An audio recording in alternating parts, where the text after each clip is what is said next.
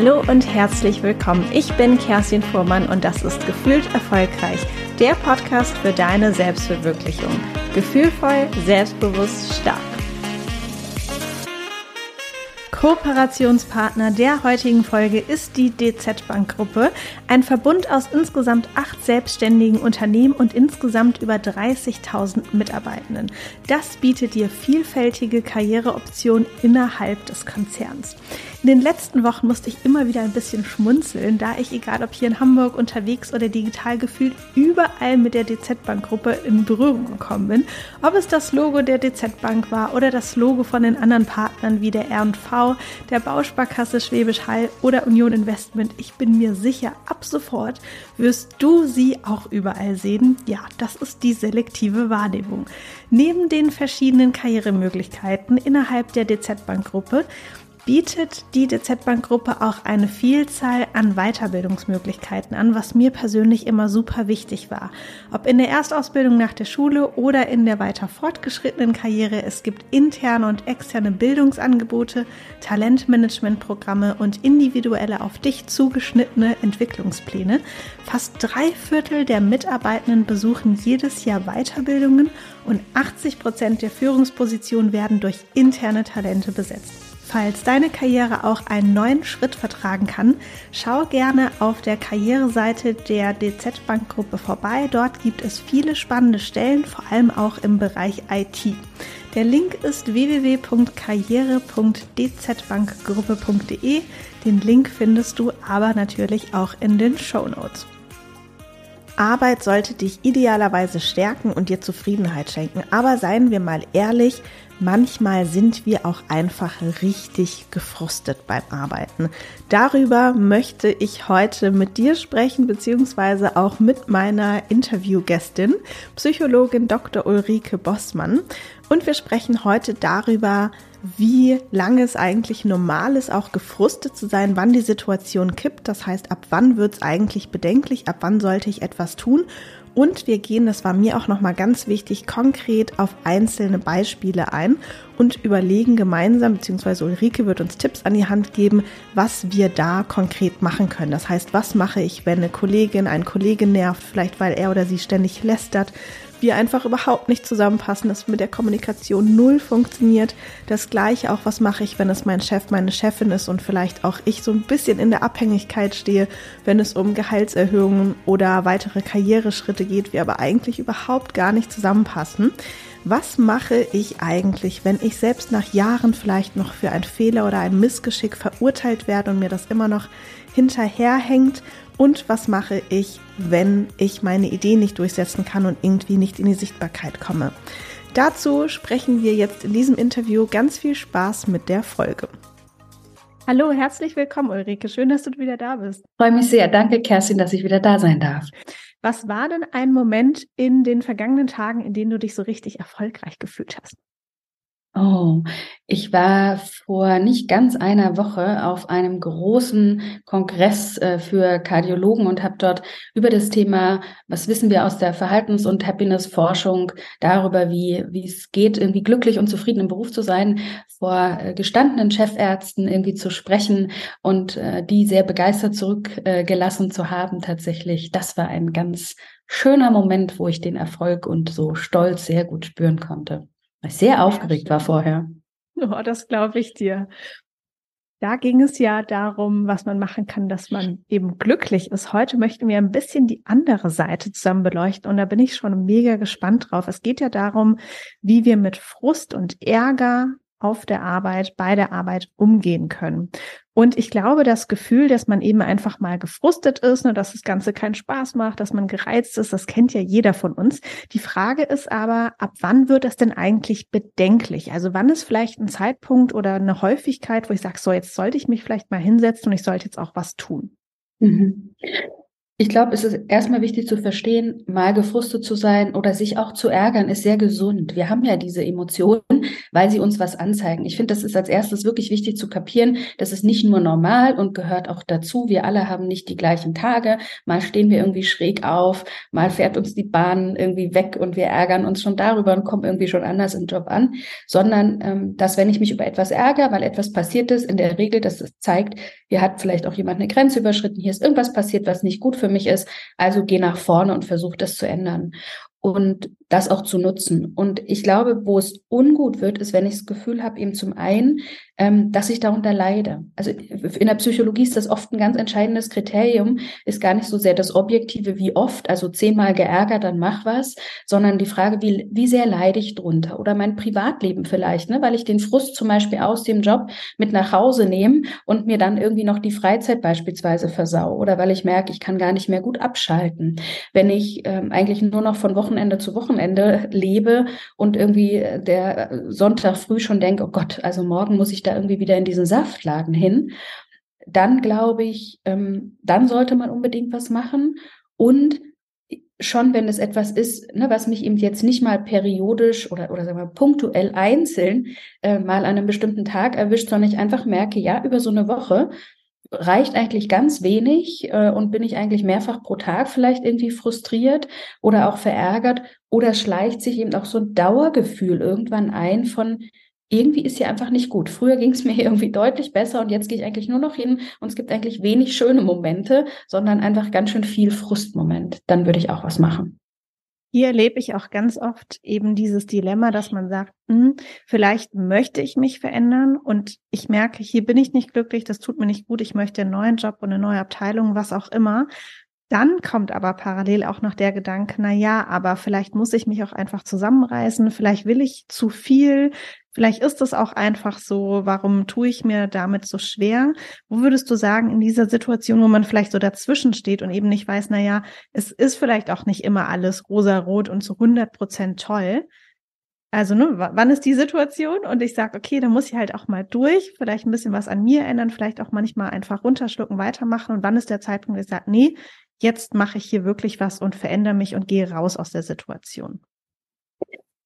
Ich glaube, dass die meisten sich nicht die Frage stellen und die würde ich erstmal stellen und versuchen, eine Antwort für mich zu finden. Ähm, was muss ich alles versuchen? Und ne, damit ich sozusagen, und wenn all das nicht zündet, ähm, dann weiß ich, ich gehe.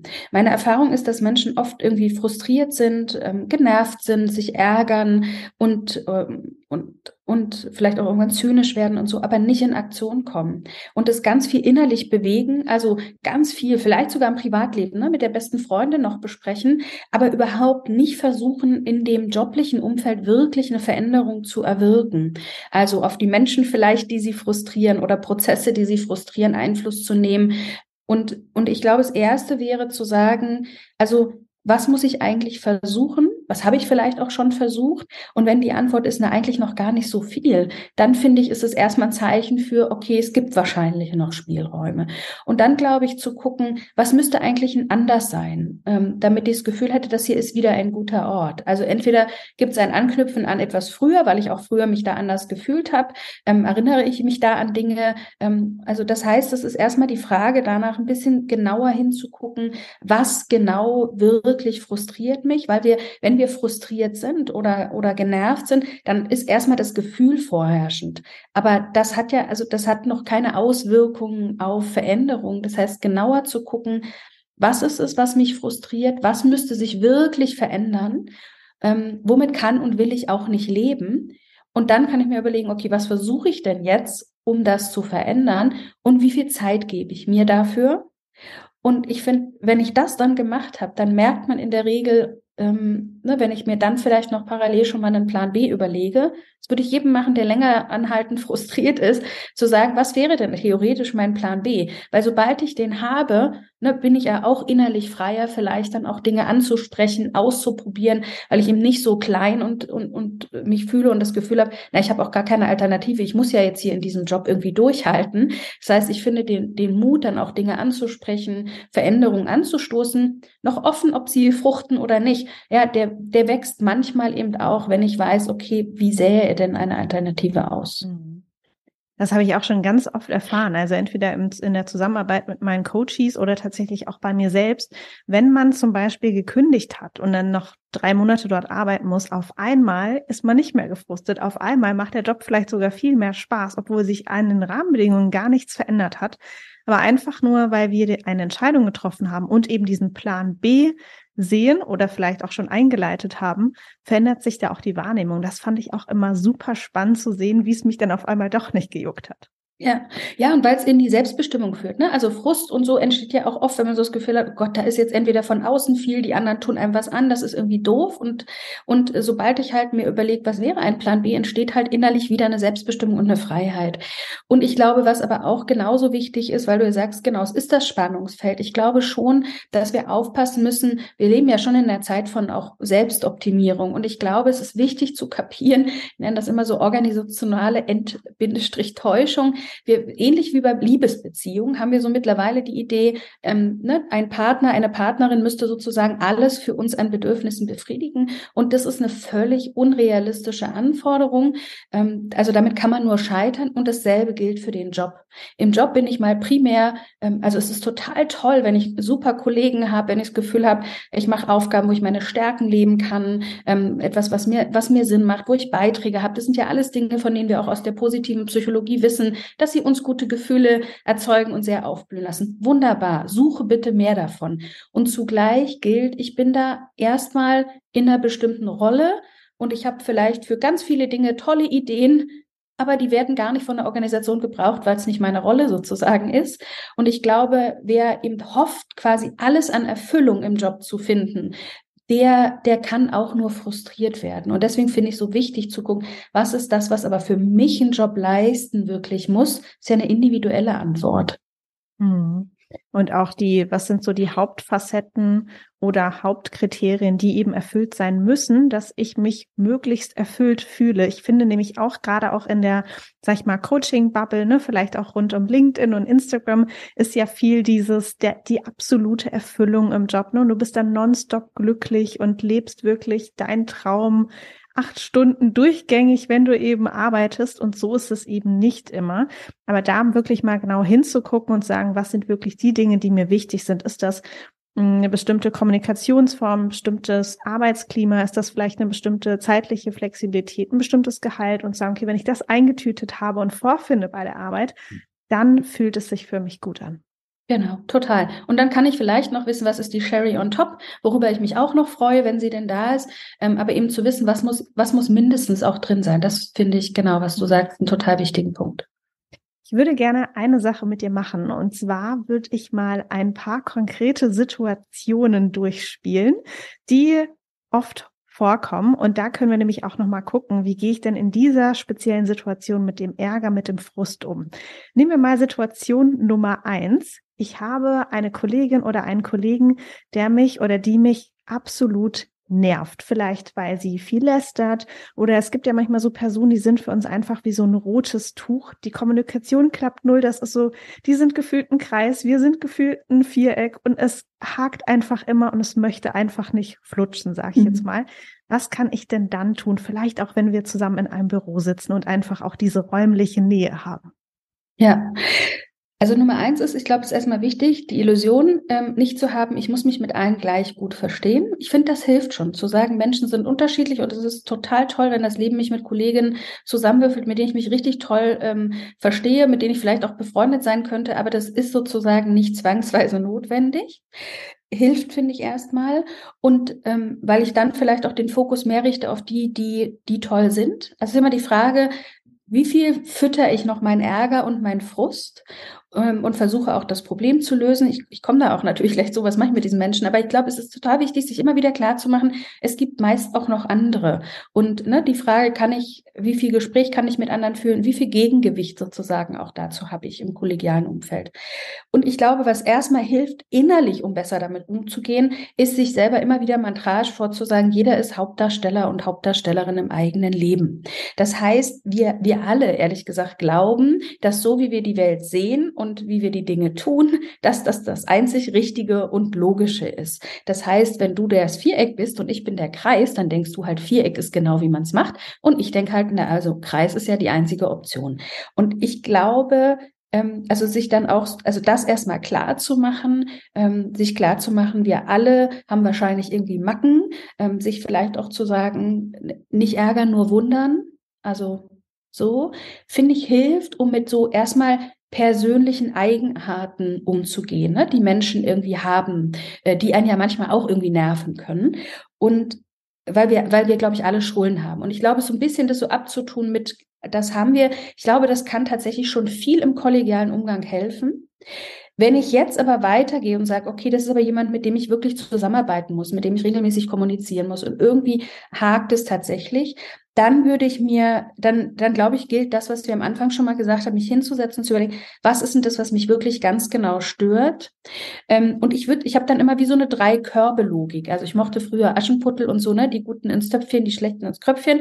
Ich finde die Logik zu sagen, was sozusagen ist vielleicht etwas, was ich schrullig, merkwürdig, nervig irgendwie finde, vielleicht auch anders machen, aber womit ich leben kann. So, ja, vielleicht irgendwie welche Duftkerze sie sich hinstellt oder das, was auch immer, ja, dass sie irgendwie morgens um zehn halt irgendwie einmal lüften muss, auch wenn ich es gern wärmer hätte, weil in der Zeit gehe ich einfach raus an, die, an den Kaffeeautomaten, damit kann ich irgendwie leben. Ähm, was sind Dinge, die gar nicht für mich gehen? Also sei es in der Kommunikation, in der Zusammenarbeit, in den Prozessen, wo ich denke, das brauche ich anders und dann muss ich mir überlegen, nicht nur, was ärgert mich gerade, das können die meisten Menschen sehr gut benennen, aber sie können nicht benennen, was will ich anstelle dessen. Und ich glaube, das ist der erste wichtige Schritt, sich also zu sagen, was geht gar nicht für mich und was hätte ich gern anstelle dessen? Und dann wäre sozusagen für mich noch der dritte Top vielleicht zu sagen, naja, was hätte ich irgendwie auch gern anders, aber wo habe ich vielleicht noch keine gute Vorstellung oder wo bin ich auch vielleicht bereit zu Kompromissen? Nehmen wir so ein, eigentlich ja was Banales, ne? Aber Lüften weiß ich ist, also ist, ist oft im Büro so ein Thema, weil die einen, ne, irgendwie, also gerne viel und wenig und vielleicht sage ich, da bin ich irgendwie kompromissbereiter und vielleicht sind es manche auch nicht. Und ich glaube, dann kann ich ähm, dann kann ich ins Gespräch gehen und dann kann ich sagen, können wir uns mal zusammensetzen?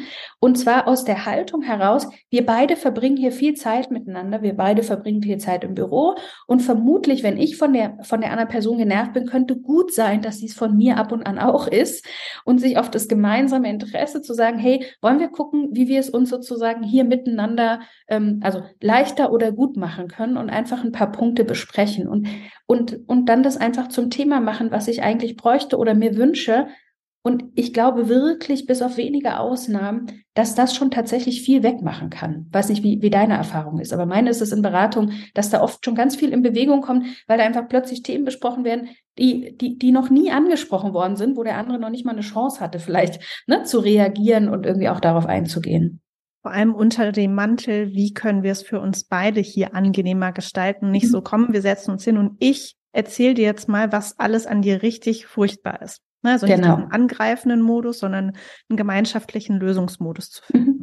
Ja, weil ich finde, das verändert die Perspektive zu sagen, wie können wir hier beide sozusagen so arbeiten, dass wir irgendwie möglichst zufrieden und irgendwie eher gut, gut gelaunt sozusagen statt frustriert rausgehen. Und es ist ein gemeinsames Interesse in der Regel von den meisten Menschen. Und von da aus kann man eben gucken, ne, und was brauchst du da von mir für? Also was, was ist denn in dem einen Töpfchen, wo du sagst, du, das geht überhaupt nicht, dass du hier irgendwie mittags dein, dein Essen irgendwie genau in unserem Zimmer isst, weil der Geruch ist ekelerregend für mich. Also dann, und dann kann man so ein bisschen irgendwie gucken, sind, trifft sich das vielleicht auch durch Zufall an, ne, an bestimmten Stellen, ähm, wo man, wo man sehr leichtfertig das Leben sich leichter machen kann.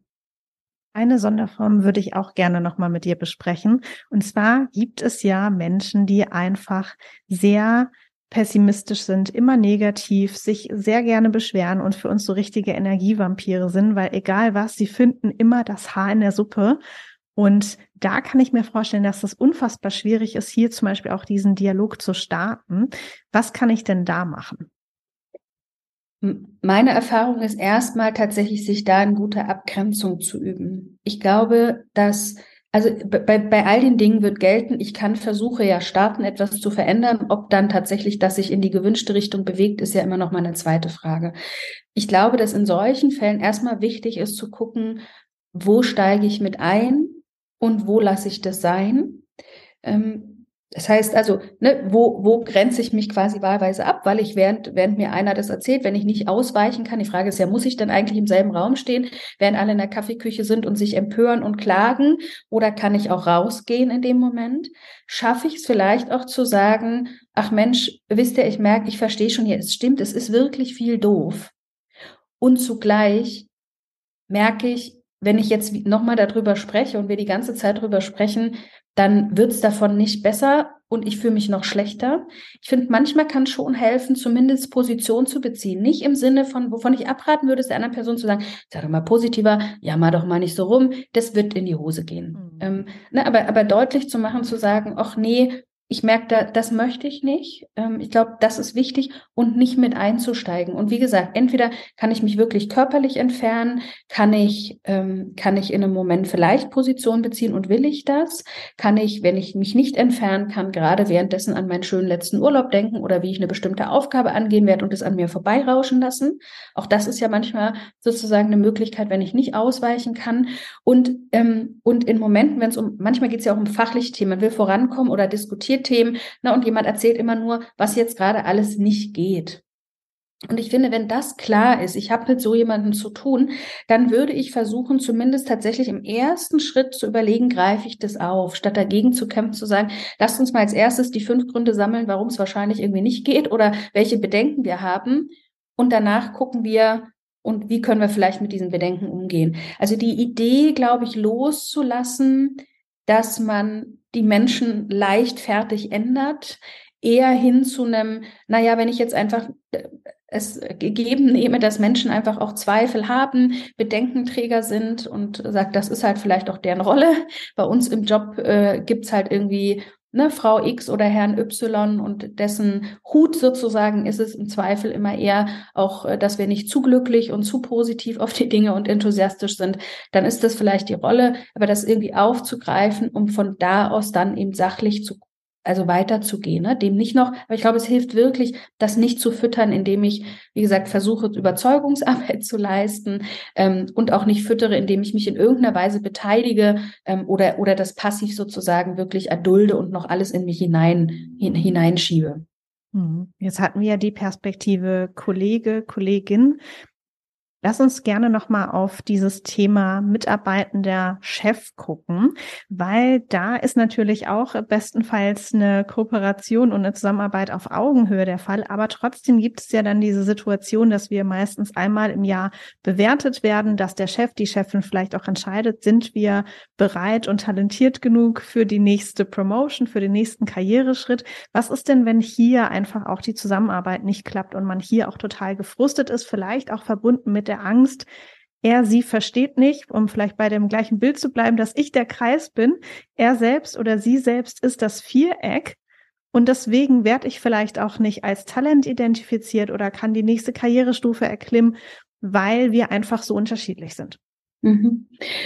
Also ich glaube, das Erste, was aber das gilt eigentlich fast für jede Frust- oder Ärgersituation. Aber ich will es deswegen, glaube ich, so aussprechen, aber da auch, ähm, dass Empörung wirklich folgenlos ist. Ich erlebe ganz oft, dass Menschen sich dann vielleicht sogar noch mit KollegInnen zusammentun, die alle halt Kreise sind. Oder es gibt ja auch, also wenn ich jetzt in den Müll bleibe, aber es gibt ja manchmal auch, wenn man so das Gefühl hat, ne, an irgendeiner Stelle kapiert irgendwie Chef oder Chefin irgendwas nicht und alle ärgern sich darüber und empören sich und der Frust wird aber nur größer, weil überhaupt nichts passiert. Und ich finde, sich klar zu machen, erstmal Empörung ist folgenlos, Frust ist folgenlos.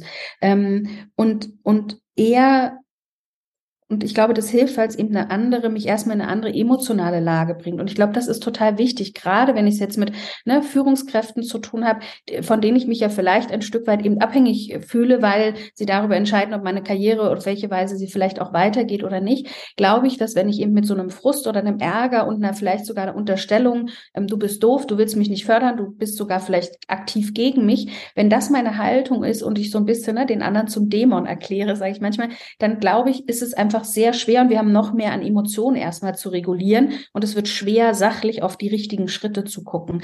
Das heißt, ähm, wirklich erstmal zu gucken, ne, was könnten eben die guten Gründe auch sein dafür, dass die Führungskraft das irgendwie macht, wenn ich mich in dessen Schuhe setze. Und ja, vielleicht ist es manchmal, wir haben eine andere Perspektive auf die Dinge, ähm, wir kommen aus anderen Generationen und ich glaube, das hilft erstmal, um eben ein bisschen sozusagen sich schon mal emotional zu regulieren und um dann eben gucken zu können, was möchte ich quasi fachlich machen. Und ich glaube, dass dann die Frage ist, ich würde erstens gucken, wer in unserem Unternehmen und äh, wer in meinem Umfeld, vielleicht auch unter derselben Führungskraft, erreicht denn, was sie oder er erreichen möchte. Und die Frage ist, was tun oder lassen diese Menschen? Also entweder, weil ich es beobachte, vielleicht kann ich das beobachten, vielleicht kann ich das auch erfragen und, und, und sozusagen zu lernen, ne? also wie, wie, wie kriegen das denn eigentlich andere hin? ähm, sozusagen diese Führungskraft beispielsweise von sich zu überzeugen. Was, was zeigen oder was tun die? Und dann, glaube ich, bleibt die Frage, am Ende sind es immer ja Entscheidungen, die wir treffen. Möchte ich, wenn jetzt nun mein Chef, nehmen wir mal an, oder meine Führungskraft ihm glaubt, dass Menschen, die besonders tolle Präsentationen halten und immer als Erste sprechen, äh, konkretes Beispiel, um jetzt mal so aus dem Quadrat und, und, und Kreis rauszugehen, ne, so eine eher stärker extrovertiertes Temperament oder irgendwie so eine introvertierte, ich beobachte erstmal Perspektive und wenn ich das erstmal verstanden habe und sage, aha, also der ist nicht doof oder blöd oder gegen mich, sondern der hat halt ein anderes Bewertungskriterium, wie der Engagement deutet. Dann, wenn ich das verstanden habe, dann habe ich plötzlich, finde ich, ganz schön viel auch in der Hand zu sagen, aha, also ich habe verstanden, Ihnen ist Engagement im Arbeitsalltag wichtig. Und ähm, ne, also meine Art und Weise, mich hier irgendwie einzubringen und zu engagieren, ist das, das und das. Ähm, ist das etwas, was Sie auch sehen? Ähm, so, und dann bin ich plötzlich, weiß gar nicht, ob deutlich wird, was ich meine, aber dann bin ich plötzlich, mhm. dann reden wir über ganz andere Dinge als, der sitzt mich aus oder ich kann hier nichts werden oder der versteht mich nicht, sondern wenn ich einmal in die Position rübergehe und gucke, was sind eben die wesentlichen Faktoren, die dazu beitragen, zum Beispiel, dass eine Führungskraft promotet Menschen, ähm, sie positiv beurteilt. Ne? Also kann ich eben entweder lernen über, was machen denn die anderen und was lassen sie, kann ich mir davon was abschauen oder eben, was sind für meine Führungskraft wichtige Kriterien und auf welche Art und Weise mache ich das? Vielleicht unterscheiden wir da uns auch, aber wie kann ich sozusagen deutlich machen ne? und, und sozusagen mit dem Finger ein bisschen seinen Blick dahin richten, zu sagen, du, ich guck, ich verstehe schon, dass du bisher Engagement immer siehst, als wer sagt als erstes was im Team, aber guck mal, auf Engagement mache ich so und so und so und sag mir doch mal, findest du das irgendwie auch gut? Und das mhm. funktioniert oft sehr gut.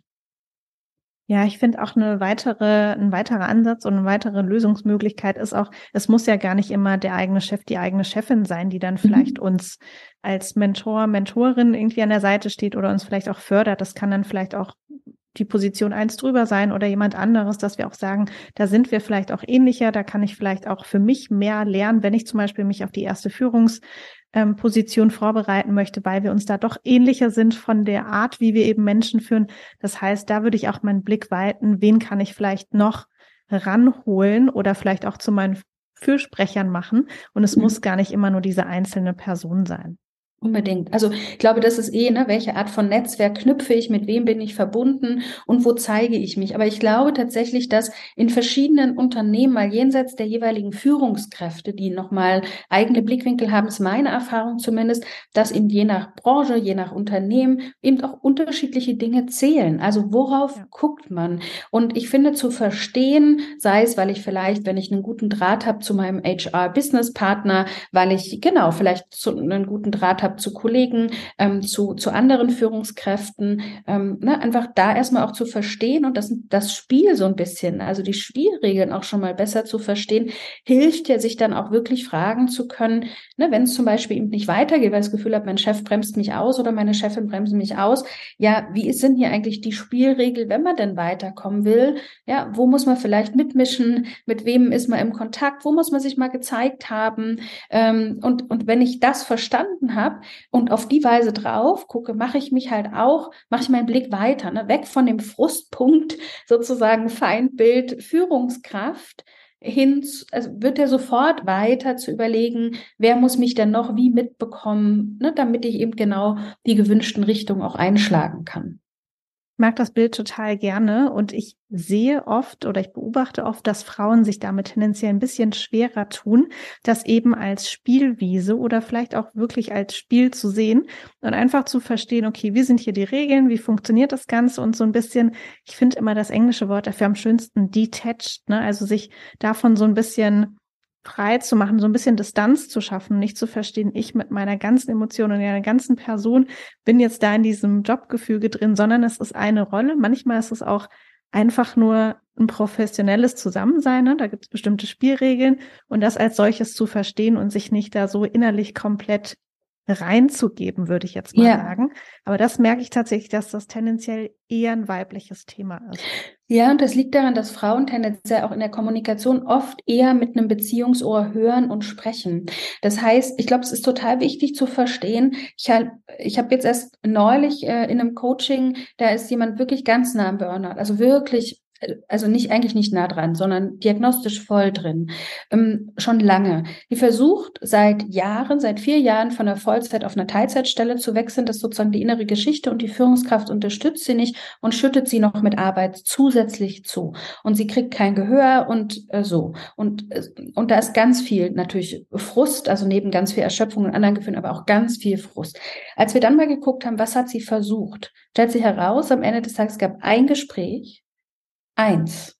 Ein Anlauf und meine Hypothese wäre wahrscheinlich noch nicht mal sehr deutlich, die da heißt, ich möchte gerne von Vollzeit auf Teilzeit. Das heißt für mich, ich möchte gerne nur noch 20 Stunden arbeiten und zwar ab 1. Mai.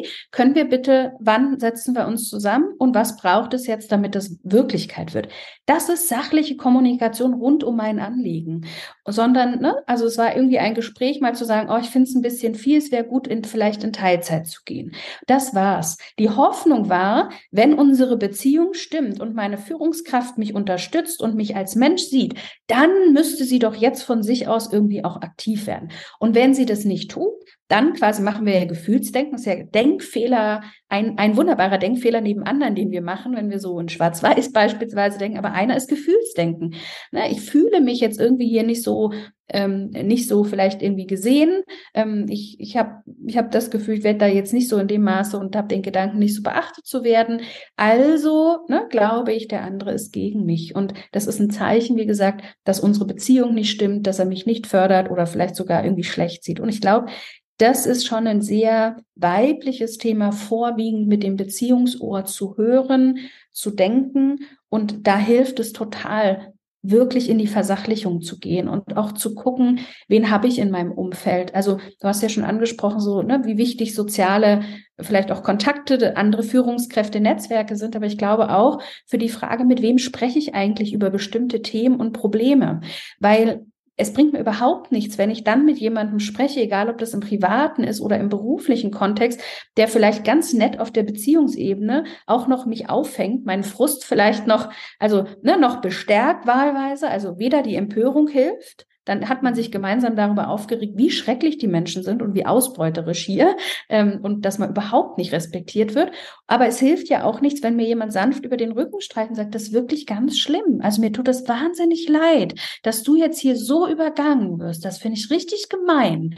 Sondern, also ne, zu gucken, also mit wem spreche ich auch? Und ich finde irgendwie sich sozusagen wie so eine Art innere Landkarte zu haben, auf wen kann ich zugehen, der mir garantiert irgendwie einen pragmatischen Tipp gibt, der mir vielleicht auch mal aufrichtig Dinge sagt, ne, der meinen Fokus gerade auch auf was lenkt, was ich eben in meiner natürlichen in meinem natürlichen Wesen vielleicht nicht so im Blick habe, äh, vielleicht auch manchmal äh, ja mir sehr deutlich irgendwie sagt, du guck mal, mach doch so oder so. Das halte ich für wichtig, um eben wegzukommen genau von dem, was du beschreibst auf dieser auf der Beziehungsebene, weil dadurch wird ganz viel nicht nochmal angesprochen, obwohl eigentlich bei den meisten Dingen erst recht im Job, aber auch sonst im Leben gilt, Prinzip Schallplatte. Damit zu rechnen, dass ich einmal irgendwas leicht andeute und dann klappt das. Ähm, vor allem für Frauen vielleicht noch so sanft in der Hoffnung, dass so, das, das kann man vergessen. Ja, finde ich auch nochmal wichtig und möchte ich auch nochmal betonen, wirklich mutig sein, ganz klar und deutlich zu kommunizieren, was du möchtest, zu welchen Rahmenbedingungen, zu wann, wie ähnlich mit der Teilzeitstelle, ähm, da wirklich konkret zu sagen, das möchte ich ab dann und dann in diesem Rahmen.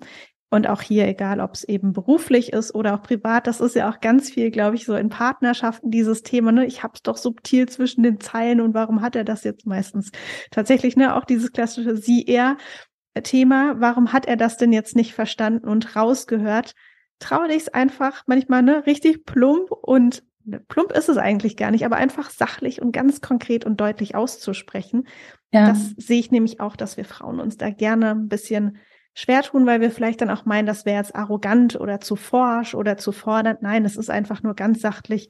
Das möchte ich jetzt im Restaurant, sagst du ja auch, ich möchte nicht ein erfrischendes Limonadengetränk, sondern sagst, ich will jetzt die Cola in klein, Eiswürfel, Zitrone, nein. Ganz klare genau, Ansage. Genau. Und, und genau. Und das finde ich so wichtig, weil oft Frust und Ärger ähm, zu spüren, ähm, also zu merken, ich bin da frustriert und ärger, ärgerlich ist eine gute Emotion, wenn ich das wahrnehme, weil sie mich eigentlich nach vorne treibt. Ähm, und eben nicht, und es geht nicht darum, dass ich, wenn ich Ärger spüre oder frustriert vielleicht auch mal bin oder genervt, geht es nicht darum, dass ich den anderen anschreien muss. Da finde ich deinen Punkt gerade nochmal. Ich, äh, ne, also es ist klar sein, sachlich sein, Eindeutigkeit herstellen und vor allem eben auch, glaube ich, wenn wir jetzt, wir waren ja noch bei den Führungskräften, ich glaube wirklich auch sozusagen äh, in Entscheidungen zu denken und, ähm, und, und Führungskräfte sozusagen auch einzuladen, dass sie eben auch ne, Entscheidungen treffen und sich eindeutig positionieren. Also wenn ich sage, ich würde gern, ähm, ich würde vielleicht gern zukünftig auch noch mehr verantwortungsvolle Aufgaben übernehmen, ja, herzlichen Glückwunsch. Also da kann selbst der wohlgesonnenste Mensch sagen, ja, finde ich eine gute Idee. Ähm, und dann äh, hat er selber viel zu tun und hat nie mehr drüber nachgedacht.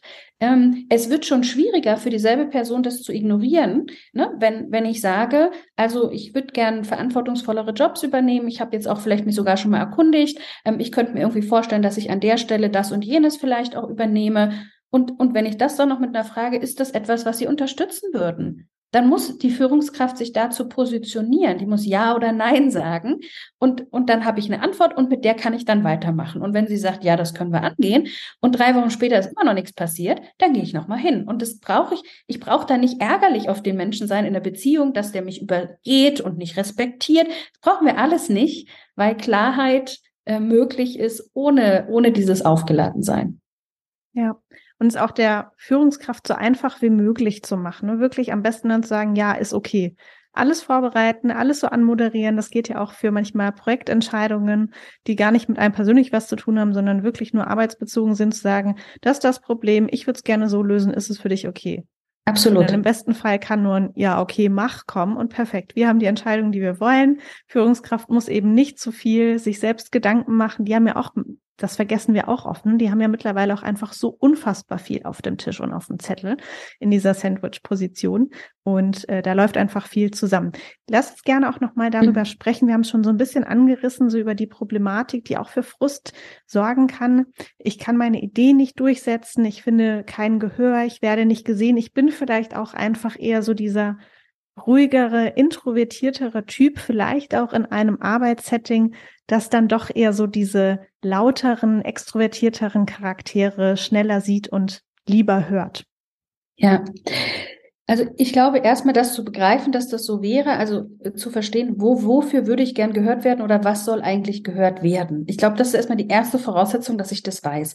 Nur zu wissen, ich hätte gern vielleicht mehr, dass meine Ideen gehört werden oder ich hätte gern mehr Sichtbarkeit oder dergleichen, das hat noch niemand gesehen, daraus folgt noch nichts. Aber wenn ich eben wüsste, ich hätte eine Idee, wie wir jetzt bei einem Projekt vorgehen können beispielsweise, dann gibt's ja auch noch mehr in der Arbeit, zum Beispiel jenseits des einen Meetings, wo man es vorstellt.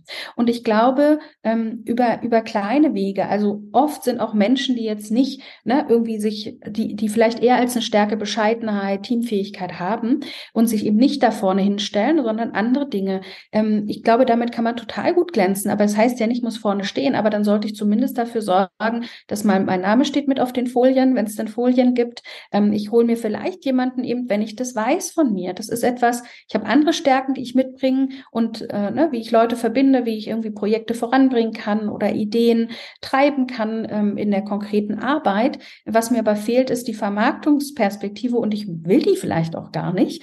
Dann ähm, würde ich mir überlegen, wen in dem Umfeld gibt es denn, den ich vielleicht auch mag ähm, und den ich also vielleicht da auch ne, ins Boot holen kann, um sozusagen wechselseitig von den Stärken auch zu profitieren.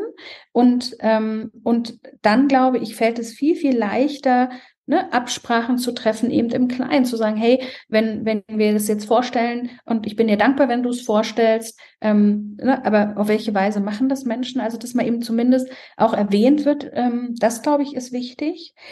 Und ich glaube, es ist wichtig, also damit übergeordnet sich zu fragen, wer ist denn die Person, die, wenn es jetzt um Ideen geht, wer muss denn die Ideen hören und wer entscheidet denn? Wer hat denn die Macht darüber zu entscheiden, zum Beispiel, ob eine Idee verfolgt wird oder nicht? Wo sind die relevanten Gremien, in denen darüber entschieden wird? Ähm, wer hat, da gibt es ja oft es gibt oft formelle Positionen, aber manchmal gibt es auch informelle Positionen. Und ich glaube, sich da gute Fragen zu stellen, ähm, ist schon mal schlau. Also wer kann mich supporten? Wer sieht es vielleicht auch so wie ich? Und wie sozusagen kann ich mich mit denen vielleicht auch solidarisieren, so dass wir, wenn vielleicht Führungskräfte oder Entscheider im Moment noch nicht so recht überzeugt sind, steigt einfach die Wahrscheinlichkeit, wenn ich mehrfach hingehe und die Idee mehrfach sozusagen vortrage. Und wenn ich sage, ja, aber das persönliche Sprechen ist mir unangenehm, na dann schicke ich halt vielleicht auch eine Mail. Also es gibt ja auch andere Formen. Und vor allem mache ich es vielleicht eben nicht alleine, weil die Wahrscheinlichkeit, dass jemand nochmal drüber nachdenkt, hm, sollten wir es vielleicht doch anders machen, die erhöht sich halt einfach, wenn da nicht einer steht, sondern wenn da fünf Hanseln stehen. Und ich finde, damit könnte man eigentlich Stärken, die man hat, nämlich Bescheidenheit, Teamfähigkeit, ähm, ne, also vielleicht auch Empathiefähigkeit zu gucken, wer ist denn da noch, die kann man ja total gut nutzen, ne, um sich dann, wie gesagt, zu verbinden und dann versuchen, gemeinsam auch Dinge zu treiben. Ja, absolut. Lass uns gerne nochmal auf eine Situation schauen, wenn vor, ich sage jetzt mal ein paar Jahren ein Projekt vielleicht nicht so gut gelungen ist, wenn ich vielleicht einen Fehler gemacht habe, wenn etwas ja misslungen ist oder ich vielleicht auch gescheitert bin und mir das auch nach Jahren immer noch so nachgetragen wird. Ne? Das heißt, ich werde immer noch verurteilt, wenn es vielleicht auch darum geht, ob ich jetzt befördert werde, ob ich den nächsten Karriereschritt mache, kommt immer wieder diese alte Leier auf und man, man betrachtet mich vielleicht nicht nach diesem Zeitpunkt, nur zu sagen, okay, was habe ich seitdem eigentlich gemacht, wie habe ich mich seitdem entwickelt, sondern man kommt immer wieder zurück auf diese olle Kamelle, sag ich mal. Mhm. mhm. Was kann ich denn hier machen? Wo kann ich hier gut ansetzen? Ich würde als erstes, also tatsächlich individuell mal gucken, glaube ich das, was die anderen erzählen. Also das eine ist, kommt die alte Kamele von außen oder denke ich auch selber, ich weiß gar nicht, ob ich gut geeignet bin für das, was ich hier vorhabe. Weil, also wenn ich selber auch die Zweifel habe und noch die alte Kamelle mir im Ohr hängt, ist die Wahrscheinlichkeit sehr hoch, dass ich sozusagen im Sinne von selbsterfüllender Prophezeiung Dinge tue oder lasse, die dazu beitragen, dass die anderen auch immer wieder darauf zurückkommen, indem ich halt mich nicht nochmal anbiete, indem ich nicht nochmal mutig nach vorne gehe, ne? indem ich vielleicht nicht nochmal in eine Rolle gehe. Also das heißt, ich würde als erstes tatsächlich ehrlich gesagt auf das Innere gucken, wie sehr hänge ich an der ollen Kamelle. Und, ähm, äh, und das Zweite wäre, ähm, das sind ja zwei Dinge. Also erstens, einen Fehler gemacht zu haben, heißt, ich habe mich, ich habe Schuld auf mich geladen. So jetzt mal ganz psychologisch anguckt. Ähm, Schuld auf sich laden heißt, was, was braucht es, um Schuld auszugleichen, ist Wiedergutmachung. Die Frage eigentlich, die im Raum steht, ist, ist das ein unverzeihlicher Fehler oder ist er einer, ist es einer, für den man Wiedergutmachung leisten kann? Und also das ist jetzt abstrakt, aber das ist das Prinzip dahinter. Und das kann ich übertragen, indem ich sehr konkret frage, wenn ich das merke, kann ich sagen, ohne weiteres, ich habe den Eindruck, wir kommen immer wieder sozusagen auf dieses Thema zurück und ähm, dass das auch einen Einfluss hat darauf, wie Sie beispielsweise meine Kompetenzen jetzt einschätzen oder ne, auf, auf meine Möglichkeit, diesen oder jenen Weg einzuschlagen. Ähm, mich würden zwei Dinge interessieren. Nummer eins, sehe ich das überhaupt richtig oder ne, interpretiere ich vielleicht da auch was falsch? Habe ich wieder die Führungskraft irgendwie oder wer auch immer das ist, vielleicht ist es auch, wie gesagt, HR oder, oder, oder, ne, in die Rolle gebracht, Position zu beziehen ähm, und äh, zu sagen, also was muss denn eigentlich passieren hier? Äh, was müssten Sie sehen, damit Sie ähm, ne, mich eben in Betracht ziehen, wenn ich jetzt weiß, ich möchte gerne diesen Karriereschritt zu gehen, dass wir den auch gehen können. Weil dann frage ich indirekt danach, was müsste ich, was mussten du hier sehen, damit du denkst, ich bin geeignet, ist die Frage, was muss ich machen zur Wiedergutmachung? Und man kriegt auch indirekt damit eine Antwort auf, ist das sozusagen verzeihbar? Also kommen da wirklich realistische Antworten, wo ich denke, okay, das kann ich jetzt auch machen? Oder habe ich das Gefühl, also das kannst du eh vergessen, weil dann ist man wieder bei der Frage, die du eingangs sagtest, entscheiden zu müssen, glaube ich, dass das hier noch was wird und hier noch was wird, kann sein in dem Bereich, in dem ich gerade bin. Also ist ja mal egal, ob wirklich das Unternehmen verlassen und rausgehen, wo eben quasi dieser unverzeihliche Fehler nicht gemacht ist und ich nochmal bei Null anfange oder vielleicht eben auch ne, einen Bereich zu wechseln, je nach Größe des Unternehmens kann ja auch das dann möglicherweise helfen. Hm. Wenn wir auf Frust und Ärger schauen, gibt es ja, sag ich mal, diese größeren Situationen, über die haben wir jetzt, glaube ich, schon viel gesprochen. Es gibt aber immer noch so alltägliche Situationen. So, das Programm hat sich aufgehängt. Oh, dieser Satz in der E-Mail, der war jetzt aber auch wirklich dreist. So direkte kleine Vulkanausbrüche, wenn etwas nicht so funktioniert oder uns entsprechend nervt. Gibt es denn hier, würdest du sagen, ist das irgendwie ein Problem? Müssen wir da balancierter sein, dass was nicht passiert? Sind das unterschiedliche Charaktere und beim einen bricht der Vulkan halt immer wieder aus, ne? Und das ist gesund, dann ist die Emotion ausgelebt und verlebt und wir können weitermachen. Wie ist da dein Blick auf die Sache? Ich würde sagen, es kommt drauf an.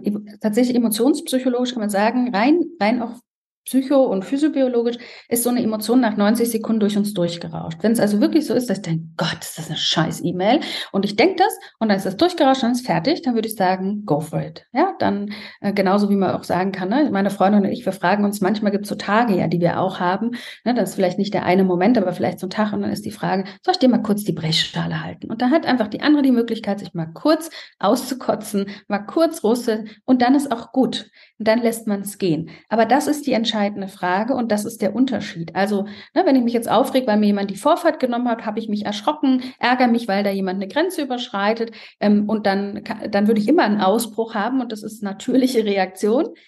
Äh, und, und wenn das dann fertig ist, ist gut. Wenn ich dann anfange, mich aber darüber aufzuregen, wie rücksichtslos die ganzen Menschen heute geworden sind und wie fürchterlich und so weiter, dann würde ich sagen, ist es ungesund. Also, das heißt, für mich ist also die Frage wirklich, ist das die kurze Spitze und passiert es halt einmal am Tag oder passiert es eigentlich bei allem? Weil mein, mein sozusagen gefühltes Emotionsfass immer kurz vorm Explodieren ist. Ne? Also so voll ist und der letzte Tropfen eigentlich, es braucht gar nicht viel, dass ich, weil ich so grundgefrustet bin oder grunderschöpft auch, grundgestresst, ne, macht auch, dass wir oft, wenn, gerade wenn Menschen sich zum Beispiel nicht abgrenzen und viel schlucken, dann sind sie oft so geladen und dann reicht ganz wenig, um eben genau, vielleicht auch mal zu explodieren. Und da glaube ich, ist total wichtig, also deswegen zu gucken, wie schaffe ich es, ähm, äh, vor allem positive Gefühle einfach auch in meinen Alltag einzubringen, weil aus der positiven Psychologie wissen wir ähm, interessanterweise, dass gute Gefühle helfen, negative Gefühle abzubauen. Es gibt den Undoing-Effekt. Das heißt, dass wir, na, egal ob das Stress, Ärger oder Frust ist, dass sozusagen die Gefühle eben abgebaut werden, wenn wir positive Gefühle erleben. Das heißt, für mich wäre es gar nicht so viel, dann da permanent nur zu regulieren, sondern vor allem darauf zu gucken, habe ich genügend, also habe ich schöne kleine Mini-Urlaub, ist ja eine Übung aus der positiven Psychologie, habe ich kleine Momente, die mir Freude machen, habe ich lustige Momente mit Kollegen. Ähm, also gibt es einfach Dinge und wie viel davon gibt es und sollte reichlich geben äh, in einem vielleicht auch anstrengenden Arbeitsalltag hier oder da, ähm, ne, die eben mir helfen, dann auch das abzupuffern. Wäre das auch dein Tipp für die Frage, wie kann ich dem denn vorbeugen, dass ich eben in so eine Grunderschöpfung oder so eine Grundgestresstheit komme und mein, Fall, mein Fass quasi immer so fast komplett gefüllt ist und mir dann der kleinste Tropfen mich gleich komplett rasend und wahnsinnig macht? Ja, ich glaube, mein Grundtipp wäre zu verstehen, dass heutzutage wir in einer Welt leben, in der die Anforderungen unendlich sind. Wir könnten immer mehr arbeiten und immer mehr tun. Das gilt fürs Privatleben ja genauso. Und dass aber auf der anderen Seite unsere Ressourcen begrenzt sind. Wir haben nur eine, also vielleicht auch Geld, aber jetzt mal für, für unseren, für Ärger und Frust. Wir haben nur eine begrenzte Zeit und ich habe nur eine begrenzte Energie. Und wenn ich das verstehe, dass es ein Ungleichgewicht gibt, es könnte immer mehr kommen, aber meine Ressourcen und meine Zeit ist begrenzt, dann, dann quasi fange ich erst an, überhaupt genau über meinen vielleicht Energiefass, über mein Emotionsfass nachzudenken. Und dann heißt es genau das, zum einen ähm, wirklich bewusstere Entscheidungen zu treffen, vielleicht auch, also wen lasse ich nicht noch mir Energie abziehen, wie viel Zeit verbringe ich mit vielleicht Kollegen, die eigentlich sich permanent nur aufregen und wie viel vielleicht mit einer Kollegin, die irgendwie mit der es nett ist, so. Ähm, und, ähm, und eben auch wirklich, wie viel, ähm, ne, wie viel fülle ich wirklich nach an Dingen, die mir Freude machen. Also, und das sind ja manchmal kleine Sachen, ne? Also das sind, ähm, das können kurze Pausenmomente sein, Dinge, bei denen ich Spaß habe, die mir irgendwie Vergnügen machen, die ich lustig finde, vielleicht im sozialen Kontakt zu sagen, was sind so ich finde auch eine total schöne Übung, darüber nachzudenken, was sind, was kann ich in 60 Sekunden den Menschen, mit denen ich zusammenarbeite, irgendwie Gutes tun? Ähm, und äh, ne, damit irgendwie auch für eine andere Art von Energie schon alleine sorgen, weil das baut definitiv, wissen wir, eben einen Ressourcen, ne, Puffer sozusagen auf, der es dann eben auch möglich macht, ähm, völlig anders auf diese, auf diese Grunddinge zu reagieren. Und Vielleicht ganz pragmatisch, was ich allen empfehlen würde, wenn sie es noch nicht haben, ist neben einer To-Do-Liste sich anzufangen, auch eine, eine quasi Toilettliste oder Not-To-Do-Liste anzulegen, wo ich bewusst auch Sachen draufschreibe. Wir planen nämlich alle sehr akribisch, was wir alles erledigen wollen, aber wir planen nicht so akribisch zu sagen, was lasse ich heute sein?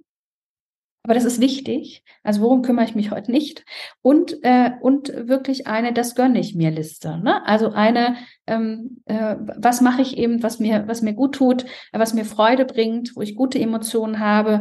Ähm, weil wenn wir das anfangen, ganz pragmatisch, auch mal einfach uns darin zu üben, jeden Tag was Kleines aufzuschreiben, was ich sein lasse, welche Aufgaben ich auch liegen lasse, dann übe ich mich eben darin, in diesem, in diesem Spannungsfeld, das für uns alle nie mehr weggehen wird. Daran glaube ich nicht. Das wird sich nicht mehr ändern. Also müssen wir lernen, wie wir mit endlichen Ressourcen auf der einen Seite und unendlichen An Anforderungen umgehen können. Und diese zwei Listen, finde ich, helfen sehr, ne, auch eben dem permanenten Frust dann vorzubeugen. Ich gebe hier alles und bin noch am Ende noch erschöpft und keiner dankt's mir. So, das mhm. wäre nämlich sonst die Gefahr, wenn ich das nicht tue.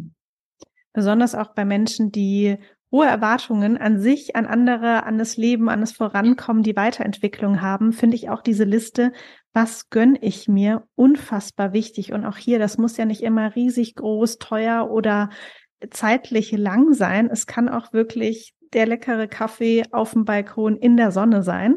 Also wirklich Kleinigkeiten, aber bewusst zu überlegen, ne, was sind so diese Kurzurlaube oder diese Ruheinseln, die ich mir im Alltag schaffe, so stressig auch sein mag, so ein bisschen was geht einfach immer.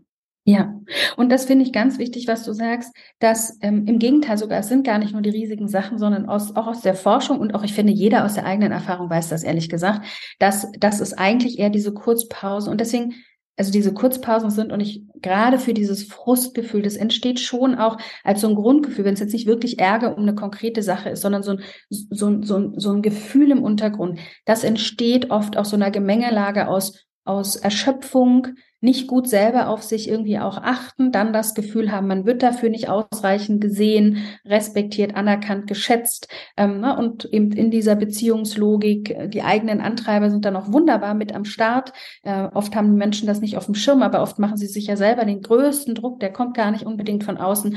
Und diese Gemengelage zu entzerren, indem ich mir einfach erlaube, genau solche wirklich Mini-Urlaube zu machen. Einfach fünf Minuten Inseln im Laufe des Tages, bei denen ich sage, so, und jetzt, wie du sagst, ne? Jetzt gönne ich mir eben nicht, ich, ich trinke nicht noch schnell mal irgendwie einen Koffeinschub, jetzt gönne ich mir einen Mini-Urlaub, einfach mal kurz. Äh, und das braucht nicht viel und macht aber total viel aus. Ja, vor allem das dann auch bewusst wahrzunehmen und bewusst zu genießen. Ein letztes Thema möchte ich auf jeden Fall nochmal heute mit dir besprechen. Und zwar auch, glaube ich, absoluter Klassiker. Wie nehme ich denn Arbeit und Ärger nicht mit nach Hause und nicht mit in den Feierabend und ins Wochenende? Sehr pragmatisch. Ich glaube, ganz viel hilft. Viel von dem, was wir jetzt schon besprochen haben, also überhaupt in Handlung zu gehen, das baut nämlich schon ganz viel vor. Ähm, Pausen, Ressourcen zu haushalten. Aber ich würde sagen, eine Sache, die ich jedem und jeder empfehlen würde, ist ein Übergangsritual zu haben, die das deutlich den Übergang markiert für zwischen Job und sozusagen dem sonstigen Leben. Wir sind mittlerweile so schnell unterwegs, dass wir zu schnell sind für unsere Psyche und unseren Körper. Und man kann sich das immer vorstellen, wer, wer vielleicht selber taucht, weiß das sogar. Ähm, ne, Taucher, wenn die sehr in der großen Tiefe waren, müssen die quasi über eine Dekompressionskammer, also müssen die in eine Dekompressionskammer, damit eben ne, so Stickstoff, Sauerstoff, also sich das alles wieder im Körper irgendwie so, ähm, ne, so anreichert, dass sie eben nicht, wenn sie zu schnell auftauchen würden, dann würde nämlich leider sonst die Lunge explodieren das wäre nicht so günstig. Und diesen Moment sozusagen von so einer, ich sage jetzt mal, beruflichen Dekompressionskammer, also zu sagen, welche Art von Übergangsritualen habe ich, die es mir wirklich ermöglichen, meiner Psyche, meinem Körper quasi diesen Übergang von jetzt war ich in der Arbeit, jetzt bin ich in einem anderen Modus und darüber nachzudenken. Das heißt zum einen, vielleicht einen Abschlusssatz zu haben, wenn ich aus dem Büro rauslaufe, die Treppe runter zum Auto, mir zu sagen, und für heute ist alles getan. Oder während ich meinen Laptop zuklappe, zu sagen, und für heute ist alles getan, dann bleibt auch irgendwie, bitteschön, die E-Mails bleiben dann auch weg, sozusagen. Ne? Und, und irgendwie auch zu gucken, was hilft mir dann anzukommen? Und ob das ist, ich wechsle meine Klamotten, ob das ist, ich will erstmal zehn Minuten, wo niemand irgendwas von mir möchte, ähm, ob das ist, ich gehe eine Runde spazieren, spielt überhaupt gar keine Rolle. Aber die Idee aufzunehmen und ernst zu nehmen von, wir brauchen Übergangsrituale, damit wir die Dinge da lassen können. Ähm, ne, weil der, der Ärger oder die Aufgaben oder das wartet ja dann auch schön um, bis zum nächsten Tag wieder auf uns. Mhm besonders herausfordernd auch im Homeoffice tatsächlich, ne? weil ich glaube, wirklich diese räumliche Trennung und tatsächlich auch das Pendeln haben mir zumindest auch immer sehr geholfen, mhm. da einfach auch diesen, diese auch hier Cool-Down-Phase einzuleiten und eben zu wissen, okay, das Büro ne, entfernt sich jetzt immer weiter, mein Zuhause kommt mir jetzt immer näher und das hat so einen natürlichen Abschluss und so eine, ähm, glaube ich, so ein natürliches Übergangsritual geschaffen. Das fällt aber natürlich weg, dadurch, dass viele von uns mittlerweile auch viel von zu Hause arbeiten. Das andere ist tatsächlich, wobei ich mich auch immer mal wieder erwische, mal gucken, was du gleich sagst, ob du da auch schon gänzlich von befreit bist oder noch nicht, ist, wenn wir zum Beispiel in der Selbstständigkeit einfach viel mit Apps arbeiten ne? und da noch mal kurz am Abend, ah, ich gucke noch mal kurz in LinkedIn, ich schaue noch mal auf Instagram oder natürlich klassischerweise die E-Mails, das ist ja dann egal, ob selbstständig ist oder angestellt, aber da dann eben nicht zu sagen, das ist jetzt, weiß nicht, 17 Uhr, 18 Uhr, wie viel auch immer, ich klappe das Ding zu, ich gehe offline, das war's für heute, ich habe alles mein Bestes getan und jetzt kommt der private Teil, sondern immer wieder da rein zu hüpfen mhm. und immer wieder dann diesen, ich nenne das immer so gerne, diesen Arbeitstab aufzumachen, der halt dann sich nie gänzlich schließen kann. Ja, ich, also ich, meine Antwort darauf sind immer zwei Dinge. Zum einen ist, ich finde das unkritisch für all diejenigen, denen das keine Schwierigkeit macht. Ne? Wer sagt, ich bin, also ne, aus welchen Gründen auch immer, weil man natürlich in Resilienz gebadet hat oder irgendwie so viel Freude da hat und egal welche E-Mail da reinkommt, man denkt so, ach, wie schön ist das denn? Also es gibt ja unterschiedliche Gründe und unterschiedliche Menschen, wie nah lasse ich die Dinge an mich ran. Und ich würde immer sagen, wenn ich wirklich den Eindruck habe, also das hat null Auswirkungen auf mich, ja, also weder mit meiner Laune, noch in Beziehung, weil also da sind ja manchmal auch noch andere Menschen um einen herum, denen man dann nicht die Aufmerksamkeit schenkt und die vielleicht auch wiederum äh, also neu, wo neuer Ärger und Frust produziert wird, weil die anderen sagen, also eigentlich könntest du jetzt auch mal hier sein. Ähm, nehmen wir mal an, das alles findet nicht statt, dann denke ich ja, go for it. Meine Erfahrung ist, das gilt nur für die wenigsten Menschen. Die meisten Menschen sind, ähm, sind sozusagen eben da nicht, sondern ist genau wie du sagst, sobald ich den Arbeitstab öffne, ähm, ist es ein Problem. Und deswegen glaube ich, wir hatten ja einige Jahre so diese Be Beschreibung von, wir sollten nicht Work-Life-Balance sagen, weil also Arbeit ist doch Teil des Lebens. Das halte ich ehrlich gesagt für Bullshit, ähm, weil ich glaube, wir brauchen eine klarere Abgrenzung ähm, und das heißt eben sowas zu überlegen, wie, wenn ich in einem Unternehmen bin, können wir Regeln haben? Gibt es technisch, ist es leicht zu lösen, dass E-Mails ab einer bestimmten Uhrzeit überhaupt nicht mehr verschickt werden? Kann ich sowas versuchen zu initiieren, als einen Verbesserungsvorschlag einzureichen?